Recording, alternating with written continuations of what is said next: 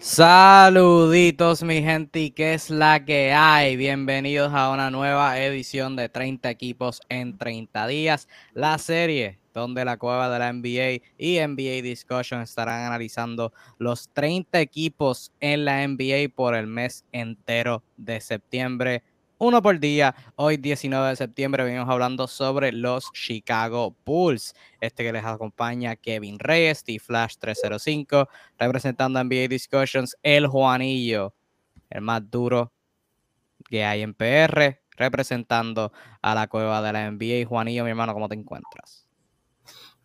Un saludito, ¿verdad? A toda esa gente eh, que nos sintoniza. Este es un una grabación mañanera, por eso si nos ven así medio dormidos, pues este es el sacrificio, ¿verdad?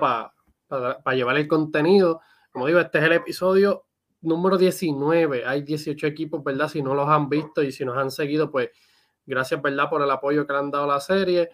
Eh, lo pueden encontrar en cualquiera de estas dos páginas, en Discussion, lo que va a dar NBA, las dos mejores páginas. Análisis profundo, yo sé que les va a gustar. si es la primera vez que nos ve, denle para allá, ¿verdad? Y, busquen los videos anteriores. Sí, hay 18 videitos más para ti, como este, si te gusta este eh, que hemos subido, así que los pueden encontrar en YouTube, Facebook o en, la, en el podcast de NBA Discussions. Sin más preámbulo, vamos a comenzar con los Chicago Bulls, que es el equipo de hoy. Los Bulls, la temporada pasada, con sus nuevas adiciones, este, con la nueva adquisición de DeMar DeRozan, una temporada completa con Nikola Vucevic. Terminaron con marca 46 y 36, sexto lugar en el este. Terminaron siendo eliminados en cinco partidos por los Milwaukee Bucks en la primera ronda. DeMar DeRozan se destacó por los Bulls, fue un candidato al MVP legítimo, promediando 27.5 rebotes, 5 asistencias, 50% del campo jugó un juego excelente. Chicago se debe decir que empezaron muy bien su temporada y en la mitad tuvieron un montón de lesiones, slash, jugadores cayendo en protocolos de COVID y por eso fue empezaron a decaer un poquito. Zach Clavin en año de agente libre terminó con promedios de 24 puntos en 47% del campo y 38% en triples. Otra de sus nuevas adquisiciones, Lonzo Ball solamente jugó 35 juegos y en esos juegos promedió 13.5 rebotes y 5 asistencias con dos robos y casi un tapón. Nikola Vucevic, su primera temporada completa con Chicago, tuvo unas cuantas dificultades en ofensiva en términos de ser consistente anotando el balón, 17.11 rebotes, 47% de campo, 31% en triples, eh, pero tuvieron otros jugadores sobresalir. Alex Caruso fue otra eh, de sus nuevas adquisiciones. Jugó muy bien saliendo de la banca por los Bulls de los 41 juegos que jugó. Se perdió un montón de tiempo por lesión en medio de la temporada. Kobe White jugó 61 juegos, tuvo los doble dígitos de puntos.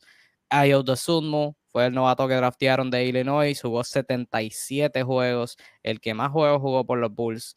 40 fueron como regular, promedio 8 puntos, 3 rebotes, 3 asistencias, un robo por juego, en muy buenos porcentajes otros jugadores como Javonte Green, Derrick Jones Jr., este, Matt Thomas en ocasiones y muchos otros pues contribuyeron en varios puntos donde, ¿verdad? Como dije, eh, tuvieron un montón de jugadores metidos en protocolos de COVID, pues tenían que conseguir contribuciones de distintos sitios y por lo general lo pudieron hacer. Juan, y de manera general, ¿qué te pareció la temporada pasada de los Chicago Bulls?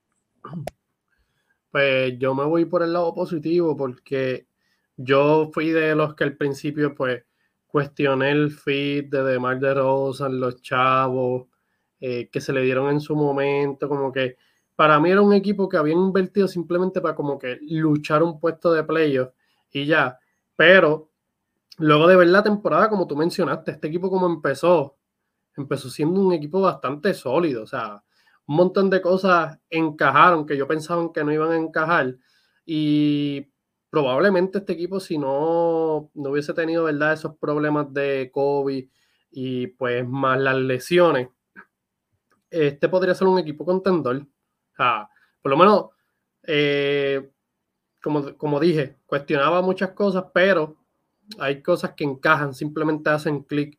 Yo creo que Rosen llegó aquí y pues jugó el mejor baloncesto de toda su carrera. Eh, Sash Lavin, pues sigue siendo, ¿verdad? E, esa segunda voz fijo. Lonzo Ball, pues lamentablemente mientras estuvo, pues como que controlaba el juego, buen defensor, buen tirador. Eh, las adquisiciones, Alex Caruso, su rookie, Ayo Sumo, jugó súper bien. Eh, Patrick Will, verdad, tuvo 17 partidos nada más. Yo espero que esta temporada se mantenga saludable. Yo creo que él es súper importante para este equipo. Y pues, eh, en, la, serie de playoffs, pues, se fueron en cinco juegos, pero fue contra Milwaukee, pues no, estaban, no, estaba el equipo completo saludable.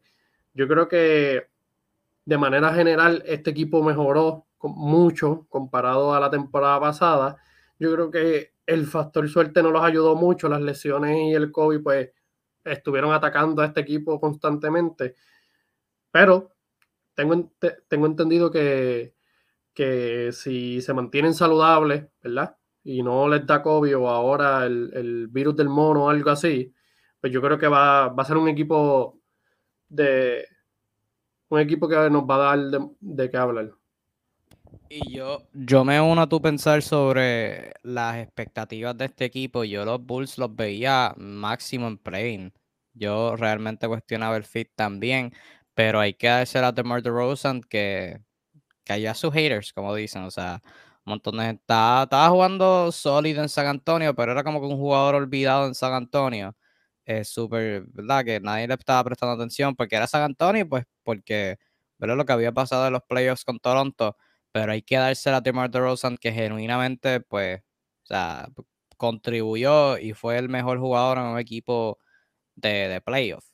Que, y tremendos números que puso, o sea, que cuando los Bulls estaban jugando bien, estaban en el, en el, en el tope de, la, de los standings, él era un candidato legítimo para MVP. Obviamente, habían otras bestias como Yanis, este, Embiid y Jokic, que iba a ser difícil para alguien común y corriente, por decirlo de una manera, en DeMar DeRozan, pero aún así estar en la conversación con todos esos titanes es algo que, hay que respetar, así que este, mucho mérito a DeMar por, por hacer lo propio.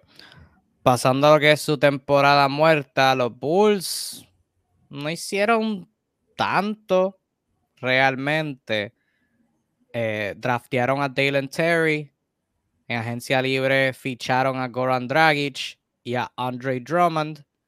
Y de sus propios agentes libres retuvieron a Tony Bradley, que tenía una opción de jugar, y a Derrick Jones Jr. y a Zach Lavin, que era el más importante.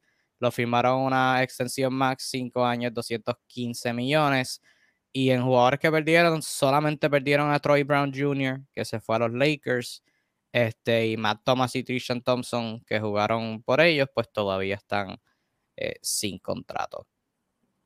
Bonnie, de manera general, ¿qué pensaste de lo poco que hizo Chicago y eso poco que hicieron te, preocupa? Pues a mí me preocupa en el sentido de la banca. Yo como que siento que, que, este equipo necesita más profundidad en cuestión de jugadores que vengan a hacer el trabajo de la banca el cuadro regular por lo general pues es un cuadro es un cuadro decente, o sea, es un cuadro bueno. Eh, yo pensaba, ¿verdad? Que ellos iban a ir por esa área a, cubrir a cubrir sus deficiencias y a velarlo, como yo digo, los jugadores que tú coges por, seguro de vida, eh, ya que tienes, ¿verdad? Alex Caruso se lesionó, Lonzo, este, todavía no, no vira, so que es una baja fuerte, tienes que cubrir eh, ese, ese espacio. Eh, mismo Patrick Williams tuvo lesiones, Busevic, so tú tienes que tratar de, profundizar más este equipo. Yo esperaba, ¿verdad? Un poco, un poco más de adiciones porque había muchos jugadores, yo creo que de rol, que no eran precisamente caros, pero hacían su trabajo. Pero lo único, ¿verdad? Que puedo mencionar positivo Sach Lavin, pues hicieron lo que tenían que hacer. Eh, Sach Lavin para mí no es un match player, pero ya ellos invirtieron en la situación de Chicago, tú tienes que darle los chavos, porque ¿qué tú le vas a decir a la gente? Gastaste chavo, eh, invertiste chavo, so de la nada vas a decir como que no. So, ya, ya ellos hicieron este camino, tenían que hacer los chavos, que excelente firma asegurándolo. Drummond, pues, me gustó esa firma. Yo un cuerpo grande, ¿verdad? De la banca. En ciertos minutos limitados, Drummond hace su trabajo bien. Dragic, pues, es un veterano. Eh, yo creo que Dragic todavía, a pesar de que está viejito, puede aportarle en muchas, muchas ocasiones de la banca, un anotador. se vio en FIBA bastante bien, hay que ver cómo, cómo se ve en NBA, pero demasiado, demasiado pobre esta agencia libre. Yo creo que me hubiese encantado ver más movimiento de los Bulls. Sí, yo creo que lo poco que hicieron, pues me pareció bastante bien. Eh, no, como mencioné, no perdieron a nadie importante eh, de su elenco, porque Troy Brown ni jugaba. Y Trishan Thompson era su centro suplente, pero necesitaban un mejor centro suplente. Yo creo que Andre Drummond es precisamente eso. Drummond a través de las últimas dos temporadas, o sea, contando Filadelfia y, Brooklyn, eh, y quizás, este, o sea, desde, el punto que ha aceptado su rol de ser un centro suplente, ha sido uno de los mejores en la liga. O sea, porque Drummond es un buen jugador que si es un, está en un cuadro titular porque quizás fuerza las cosas un poquito, pero como tú dijiste, si tiene un rol limitado lo que tiene que jugar son unos 15, 16 minutos, en esos 15, 16 minutos, pues ahí tú puedes este, destacar sus fortalezas, como alguien que juega con energía, alguien que rebotea fuerte y alguien que, que puede brincar y recibir el balón y anotar. Que no, se, no tienes que dársela en un isolation porque les va a ir mal. Eh, pero, y verdad, y tienes un centro mejor que él, que, al que, en el que puedes depender este, si los minutos con Drummond no están yendo bien. Sabes que él en ese rol, pues me ha encantado mucho y creo que en Chicago va, a lucir bien. Detrás de Busevich, Drummond es un buen pasador para un hombre grande. Eh, se compite en la pintura, eh, juega con energía para capturar los rebotes, muy buen rebotero, o sea que eso necesitan para traerle una dinámica distinta cuando Busevich se vaya a la banca. Sabes que me gusta mucho lo que trajeron ahí con, con él, igual lo de Dragic, concuerdo el 100 con, lo que, con todo lo que dijiste. Y sobre la VIN también. Eh, yo creo que era bien ilógico conseguir un mundo donde los Bulls no le pagaran a Zach Lavin. Eh, o sea, con todo lo que, lo que él había hecho por ese equipo, con lo bien que estaba jugando, tú no puedes pretender construir un equipo contendor y, no firmar a Zach Lavin al contrato que, que la merita. Así que muy, muy bien por los Bulls en ese aspecto y, y tienen un proyectan, proyectan a tener un equipito. Hablando de proyección, vamos a ir a proyectar su cuadro regular. Y con su cuadro regular y con su equipo como tal, hay una gran interrogante que es la figura de Alonso Paul. Alonso Paul, como mencioné la temporada pasada, estuvo limitado por lesión. En enero, él tuvo cirugía en su menisco izquierdo eh, y no regresó por lo que quedaba de temporada. Se esperaba que estuviera listo para training camp, pero por la temporada muerta eh, Ball, según han reportado, eh, no estaba progresando en su rehabilitación a la velocidad que el equipo esperaba. Y ahora hay gran incertidumbre sobre si estará listo para participar en Training Camp, inclusive, que eso es un, una bandera roja bien, bien alarmante. Eh, considerando eso, hablaremos más de Alonso ya mismo, pero de manera general, considerando eso, ¿Cuál, tú crees que es el cuadro regular este de los Bulls para empezar la temporada? Bueno, pues ya yo tengo, ¿verdad? Las demás posiciones todas las tenía fijas. Me hubiese encantado que Alonso estuviese saludable. Yo, yo creo que es como que el líder, la chispa diferente que le da este equipo. Pero, ¿verdad? Eh, teniendo en consideración eso, claramente pues no va a empezar. Hay que ver cómo vuelve también. Eh, yo de Pongal tengo a, a dos como que fue el rookie yo creo que hizo un excelente trabajo eh, la temporada pasada cuando se le la oportunidad. Yo espero un mayor un progreso este año. Eh, de Churingal tengo a Sergio Small Forward a de Rosen.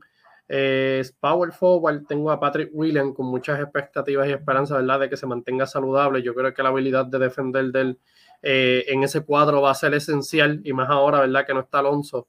y de centro, pues, obviamente tengo a, a Nikola Vucevic como dije, eh, ¿verdad? Si hubiese estado Alonso también, esto es un cuadro titular contendor. Eh, lamentablemente, pues, el Dosumo pues, hizo un trabajo ah, excepcional, pero no es Alonso.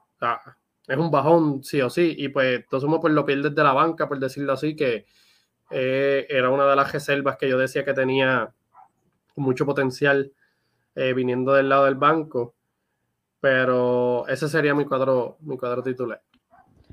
Y por lo menos en el caso de Dosumu, como lo mencioné, tuvo 40 juegos como eh, como regular, o sea, mirando, él terminó los últimos. Te digo ahora. Este, de los últimos 41 juegos de la temporada regular, 38 los jugó como regular. Y en esos 41 juegos tuvo promedios de 11 puntos, 3 rebotes, 5 asistencias, un robo, 52% del campo, 35% en triple y 77% en tiradas libres. Eh, tú sabes que idealmente, o sea, tienen un montón de opciones. Pues tienen a Dragic, tienen a Dosumu, tienen a Caruso, tienen a Kobe White, pero realmente, o sea, yo creo que el, el mejor jugador de todos los jugadores que mencioné es Alex Caruso, claramente. Tipo hace un increíble trabajo en defensa, es un bastante respetable eh, tirador y en ofensiva sabe driviar, sabe manejar el balón, lo hace todo bien. El problema es que Alex Caruso yo lo prefiero desde la banca, porque yo creo que te trae más impacto desde la banca. Dos Humo, en cambio, pues te trae un poquito más de estabilidad. O sea, no va a llegar al, al, al pick de Caruso, pero sí se mantiene bastante estable, se mantiene bien calmado, mantiene la bola corriendo, no va a ser demasiado, va a dejar que DeRozan y Lavin este, hagan sus cosas. Y pues Caruso lo prefiero que entre después de como 6, 7 minutos, de menos, después de como 5, 6 minutos y crear caos, porque puede crear caos, por decirlo así. Este, creo que ese sigue siendo un buen rol para él, el de Caruso, siendo sexto hombre de un equipo contendor. En el caso de Dosumu, pues este, teniendo de regular por lo menos al principio, pero Caruso yo creo que, que debe terminar jugando más minutos. Eh, yo creo que esa es mi perspectiva. Fuera de eso, los otros cuadros estamos igual. Sea, Sam Williams y Busevich es lo más claro. O sea, necesitas el pick 3. Patrick Williams lo necesitas para defensa. Idealmente, como tú dijiste, pues este, los Bulls lo necesitan para, para, para, ¿cómo se dice? Traerle eh, esa estabilidad al equipo en el sentido de pues tener ese alero que pueda defender a esos otros aleros este, del oponente eh, y todo eso entre medio. Pero siguiendo esa misma línea, como dije, los Bulls tienen un montón de armadores buenos. En el caso de Dosumo, Caruso, Goran Dragic, Kobe White, y eso sin contar a Javonte Green y Dylan Terry para redondear la posición de, de escolta slash alero, este, jugadores que pueden jugar esas posiciones. ¿Qué hacen los Bulls con todos esos jugadores? Porque no todos pueden jugar. No puedes tener una rotación de nueve y que cinco sean point guards. O sea, que eso no es posible. Eh, ¿Qué tú crees que los Bulls deben hacer con todo, todo ese problema? O sea, ¿quiénes juegan? ¿Deberían cambiar a alguien? ¿Por qué deberían cambiar a alguien? Eh, ¿Qué, ¿Cuál es tu perspectiva sobre esa situación? Bueno, pues sacando, ¿verdad? A Caruso, aparte. Caruso es el que vaya a liderar eh, la banca, él va a tener sus minutos seguros, como tú dijiste, hasta, hasta más que, que, que dos que del cuadro jugar, él va a jugar más minutos, aunque eso lo sacamos aparte. Eh, claramente, como tú dices, hay muchos en esa posición. Yo, para mí, sí puede haber un trade. Y yo tengo ya como que el candidato perfecto. Eh, por lo menos para mí, Kobe White no, no me encanta no me encanta, o sea, es como que para mí no va con la línea de este equipo y es un jugador joven, él tiene 22 años y es un buen anotador. El promedio yo creo que fue 11 puntos la temporada pasada. Eh, pero eso, él es un point al anotador, como que no, para mí, no, como que no sacrificaría minutos de, de Lonzo cuando vuelva o de Caruso o si se los tengo que dar a alguien, a lo mejor se los termine dando a Dragic en ese rol de banca.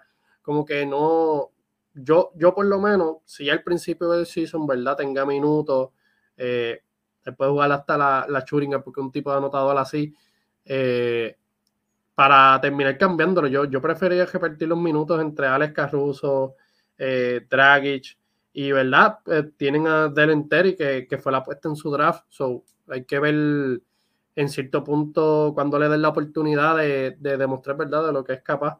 Pero por lo menos yo, yo me iría por esa. Kobe White, ya, ya como quiera, yo lo había visto en rumores de cambio. Ya este equipo pues tiene como que un norte. Yo, yo creo que Kobe White pues no, no va a la par, ¿verdad? Con el juego de los Chicago Bulls.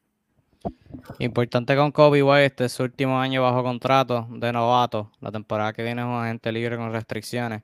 Y yo creo que ya esa conversación estaba pasando antes de empezar la temporada pasada, pero la dinámica cambió obviamente cuando tuvieron a Caruso lesionándose, este, Alonso Ball lesionándose, un montón de jugadores más en protocolo de COVID, y Kobe White estuvo jugando muy bien con ellos, o sea, tuvo un periodo donde estaba, o sea, iba, iba en fuego, y pues le trae una dinámica distinta porque todos esos armadores que mencioné, de Caruso, este, Dragic, eh, Tosunmu y hasta el mismo Alonso, Kobe White es el mejor anotador. O sea, es que ciertamente, y es el mejor tirador, que es lo importante, porque con DeRozan y con Lavin, los Bulls necesitan tiradores. Y Kobe White de todos esos que mencioné es el mejor tirador. O sea, es que pues hasta cierto punto quizás es el que menos defiende. O sea, que es algo que también necesitan con esos jugadores. Pero de igual forma es el mejor, el que mejor les da spacing. Él y Dragic, siendo los, los líderes en eso. Que pues ahí, no sé, es una dinámica bien interesante la que eh, van a tener los Bulls esta, esta próxima temporada en ese aspecto. Y creo que eso es lo único porque eh, la posición de alero es también set con Javante Green, que me gusta, Terry Jones Jr. me gusta, Drummond estaría de suplente. Eh, creo que esa, la rotación se ve bastante sólida. Se ven como un buen, un buen sólido equipito, lo que nos lleva a predicción de récord. Vamos a dar dos alternativas sobre este, la predicción de los Bulls, su mejor y peor caso. Yo voy a comenzar. En mi peor caso, en el caso de que ¿verdad? la profundidad no dé, Alonso pues no pueda volver eh, y estén retados en ese aspecto, yo tendría séptimo lugar en el play Siguen siendo un buen equipo. La temporada pasada terminaron seis, pero creo que el este mejoró un montón y ellos se quedaron quietos y tienen varias interrogantes. Así que los tendría séptimos, mejor equipo que Washington, Orlando, Nueva York, Indiana, Brooklyn, Toronto, Charlotte y Detroit.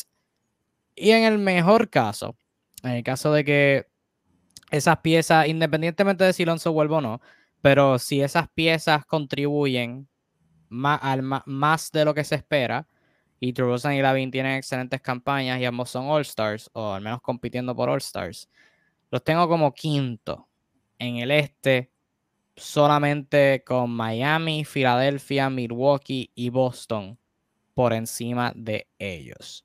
Sería mi mejor alternativa para los Bulls, un equipo top 5 que quizás pierda en primera ronda. Tú, Juanillo, ¿qué tal? ¿Qué, qué alternativas me presentas para, para los Bulls esta temporada? Mira, prueba. Mejor caso, quinto, peor caso, séptimo. Para no decir que me estoy copiando, pero eh, yo lo veo igual. Eh, peor caso, quiero estar un equipo que eh, pues, ¿verdad? Vamos a decir las lesiones, eh, las lesiones, el factor profundidad, ¿verdad? Pues se afecta, pues a lo mejor terminen cayendo en esa posición con, todo eso. Este equipo, pues como te dije, tiene dos jugadores de calibre, de, calibre All-Star. Eh, yo creo que lo único, ¿verdad?, que puede perjudicar es las lesiones. Ahora, en el mejor caso, y contando que vuelve Alonso y todas estas piezas, ¿verdad? hacen su trabajo de la banca porque el cuadro regular yo entiendo que una vez llegue Alonso, como que, perdón, eh, se cuadra todo en el cuadro regular, la redundancia, pero eh, Carruso de la banca, Dos Humo, eh, todos esos jugadores hacen su trabajo. Yo creo que esto es un equipo peligroso. Yo los tengo quinto. Obviamente los cuatro de arriba son los mismos. Miami, Boston, Filadelfia y Milwaukee. Eh, realmente esos equipos están súper durísimos. que tampoco es que no, es que no puedan estar allá arriba. Ellos tuvieron, como dije, el año pasado cuando estuvieron saludables, una buena temporada empezando. Tanto así que se veía que iban a ser los primeros, o sea, top 3 en, su conferencia, aunque no me sorprende que queden más arriba. Eh, ya cuando vamos a los playoffs, ¿verdad? Los playoffs son otra cosa. Eh, pero no me sorprende porque si quedan en esa posición van contra el cuarto, aunque estaría con uno de los equipos de arriba. Dependiendo quién sea, no me sorprende si, si se mantienen saludables, puedan llevarse puedan salir victoriosos. No, no. Si, si está Alonso, yo creo que Alonso cambiará un montón de cosas, pues de Rosen, pues tengo muchas cuestionantes sobre él en, si es el mismo jugador de temporada que el de playoff. ahí son otros 20. Pero si eso cambiaría, este equipo eh, puede, podría pasar hasta de segunda ronda, dependiendo de cuál sea el match. Y posteriormente van, a ser un peligro. Si se mantienen saludables y conectan todas las piezas como se debe, va, a ser un equipo peligroso. Pasando ahora a lo que es expectativas para el equipo que nos gustaría ver de ellos esta de temporada. Mencioné a Kobe White siendo un agente libre el, verano que viene. Ese es su segundo agente libre más importante. El primero siendo la figura de Nikola Vucevic, por el quien dieron dos, tres picks de primera ronda, más Wendell Carter Jr., más, no me acuerdo exactamente del cambio, aparte de eso, pero se le vence el contrato esta temporada, tiene 33, 32 años, va, va, va a 33. Eh, y la temporada pasada jugó bien, pero pudo haber jugado mejor.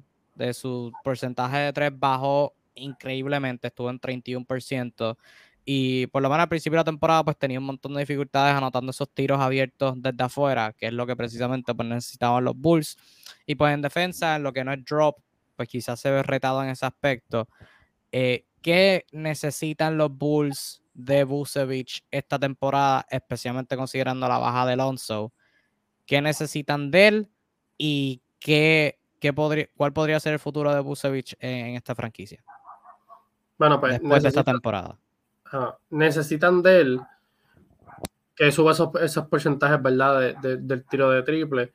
Eh, ya, ya no estando Alonso, ¿verdad? Como tú dijiste, de Rosen y Sasha Lavin tienen este rodeo de tiradores y pues Vucevic relativamente un buen tirador. El año pasado pues no, no tiró tan decente, pues yo diría que mejorar eso.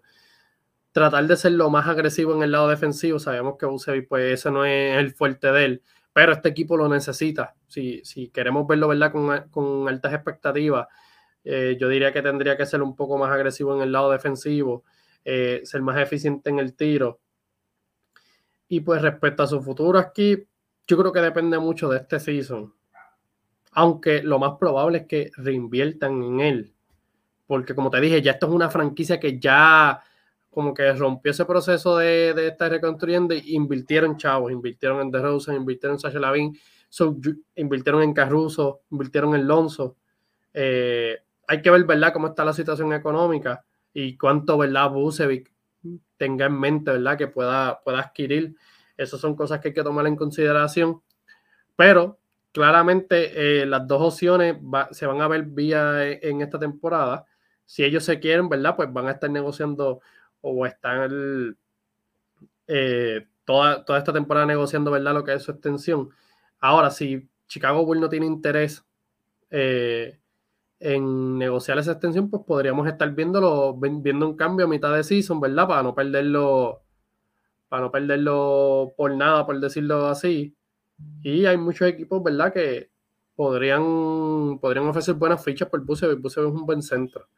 Pero ya Chicago, yo creo, ¿verdad?, que está en una línea de invertir. Yo creo que el equipo se vio bastante bien eh, cuando estuvo saludable completamente. Yo creo que el mismo dueño debe decir como que, yo construí algo, ¿verdad?, para quizás playing o quizás romper esa racha y, y la playo, pero se vio bastante sostenible eh, en el momento que estuvo saludable. Claro, la palabra saludable tiene que, encajar mucho ahí, pero eh, se ven, se van a ver, ¿verdad? Eh, perjudicados si, no, si los dejan perder por nada, después de haber invertido en tanto en el equipo.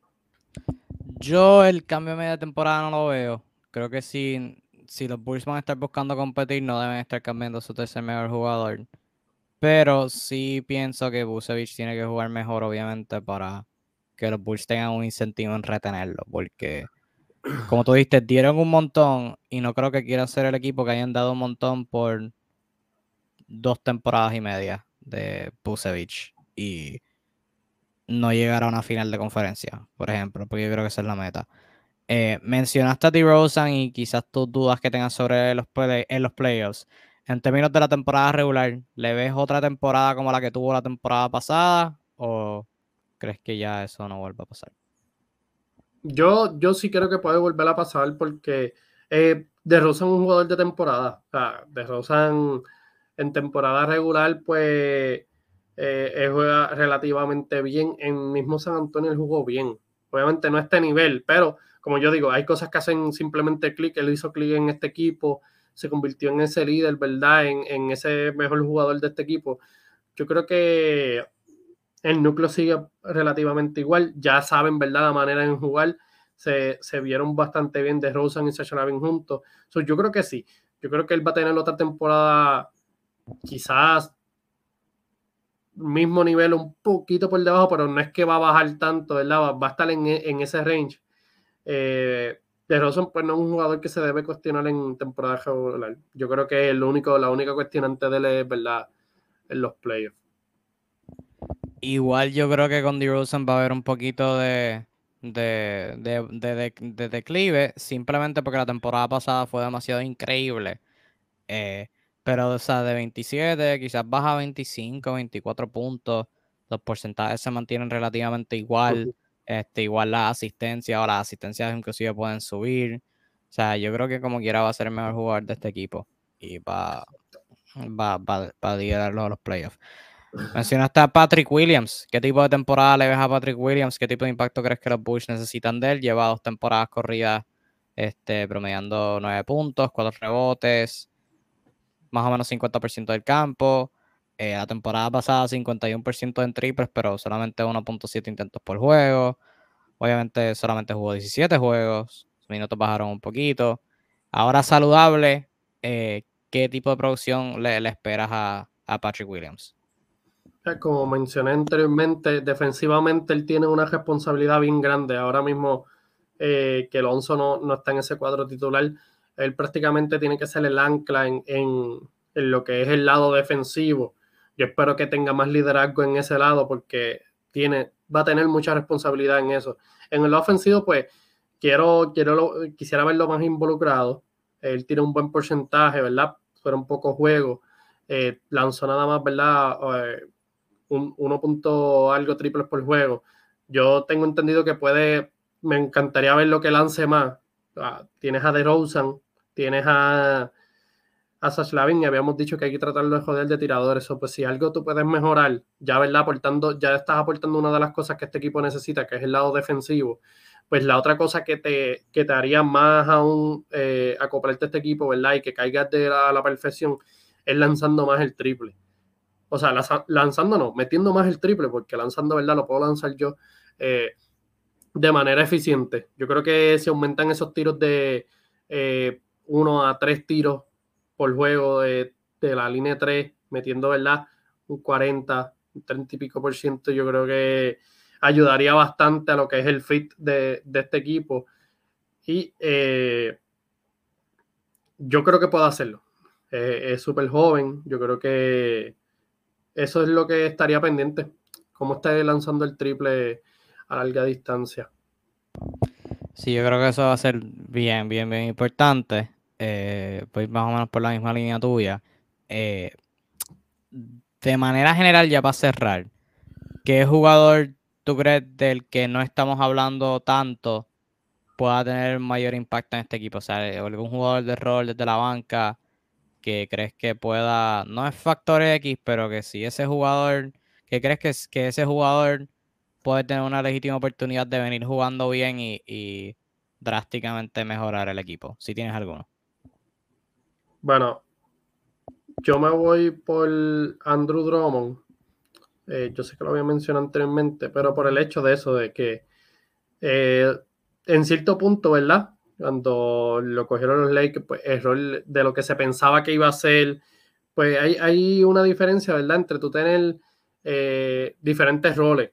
Eh, él en, en, aquel rol, pues le iba a quedar, le quedaba corto, pero en este rol, para mí, como tú mencionaste, trae una dinámica diferente, o sea, tú tienes a Busevic. Entonces estamos hablando que cuando juegas con Drummond vas a jugar diferente porque Drummond, pues, es un tipo bien fuerte, es mil, es mil veces rebotero que, que y es un tipo fajón en la pintura. Como dije, en, en él jugando de 15 a 20 minutos, donde, se, donde tratamos de sacar sus fortalezas, las debilidades, pues eso lo explotan, ¿verdad? Cuando juegas más minutos de esto. Eh, yo creo que, que, él, que él en este equipo de Chicago va a traer una dinámica diferente y va a impactar.